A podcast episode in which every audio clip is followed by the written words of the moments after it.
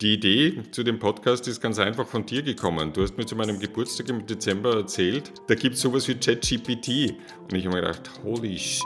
Ja, ich habe gedacht, ich habe in Silicon Valley gelebt, aber habe noch nie etwas von ChatGPT gehört. Und dann habe ich mir gedacht, okay, das muss ich ändern. Obwohl mein Hauptthema Marketing und Werbung ist, haben mich diese Dinge in der Entwicklung von Digitalem immer interessiert. Aber jetzt ist was passiert. Also ich glaube, wir wechseln gerade vom Informationszeitalter ins KI-Zeitalter. Die Entwicklung ist so unglaublich schnell. Wir reden momentan von am Monatstakt.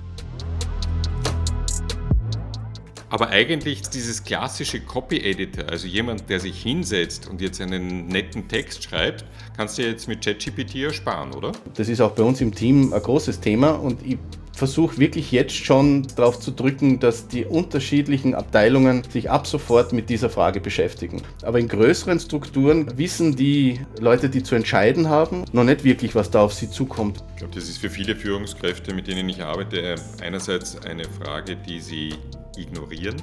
Da ist es fast Angst, vor allem bei den sogenannten Juniors. Dass man sich halt überlegen muss, macht man es über, über den Mitarbeiter, auch wenn es nur ein relativ kostengünstiger Junior ist, oder macht man es über einen Prompter und hat dann einen Midweight oder Senior, der drüber schaut. Es sagt ja niemand, dass wir so arbeiten müssen, wie wir es gerade tun. Hoppala, irgendetwas stimmt da mit den Statistiken nicht. Obwohl wir alle sagen, ja, das nimmt Arbeitsplätze weg, tut es genau das Gegenteil.